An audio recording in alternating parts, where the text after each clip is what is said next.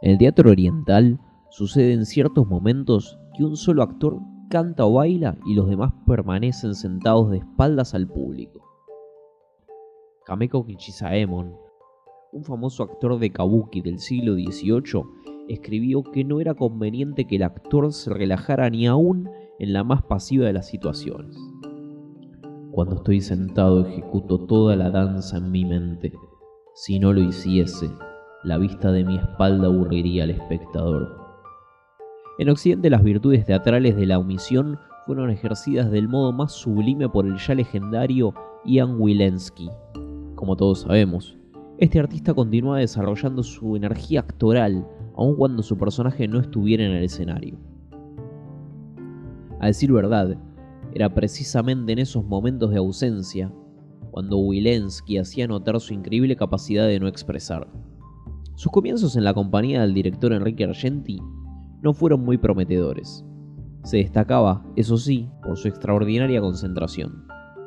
Si tenía que disparar una flecha en el tercer acto, su arco ya estaba tenso una hora antes de la función. Si moría en el primer acto, no había forma de hacerlo reaccionar hasta que los serenos que cuidaban el teatro lo arrojaran fuera. En 1957, un crítico se refirió a su actuación diciendo que el público no veía la hora de que Wilensky se fuera del escenario. Los amigos del actor lograron convencerlo de que el dictamen estaba referido a la fuerte impresión que dejaba la ausencia de su personaje. Después llegó la consagración. Los principales teatros se disputaban su participación para encarnar personajes que ya se habían ido o que todavía no habían llegado. Algunas veces ni siquiera aparecía en escena, eran sus interpretaciones predilectas pasaba largas horas maquillándose y encargaba costosos vestuarios. Los espectadores lo ovacionábamos cada vez que el actor nombraba al personaje ausente. Con el tiempo, Wilensky empezó a exigir que tales menciones fueran más frecuentes. Al terminar la función todos aplaudíamos de pie y él agradecía inclinándose oculto detrás de la cúlice. Su mayor éxito fue sin duda esperando a Godot, Lamentablemente, una enfermedad lo mantuvo en cama largos meses y debió ser reemplazado por Luis Pisano, un joven inexperto que el público no aceptó jamás. Hay que reconocer que la fama lo alteró. Sabedor del brillo de sus ausencias, procedió a ejercerlas en su vida personal, se hacía invitar a todas las fiestas del ambiente solamente para no ir. En su casa casi nunca lo veían, sin embargo, la inasistencia absoluta es imposible, uno siempre está en alguna parte. El actor se revelaba ante esta realidad y procuraba atenuar al máximo los efectos de su presencia. Empleaba toda su energía en omitirse.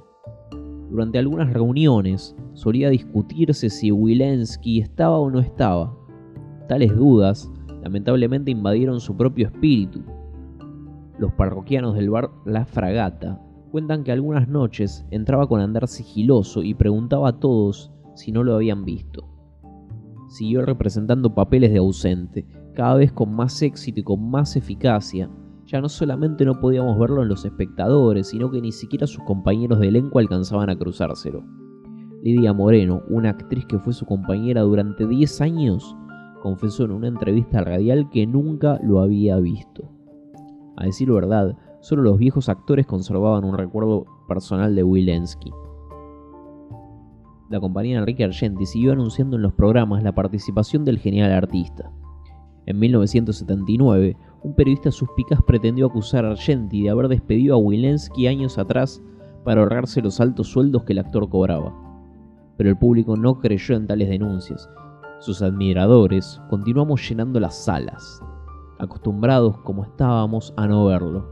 Y nos dimos cuenta cuando se retiró. En 1992 le hicimos un homenaje. Nunca supimos si vino.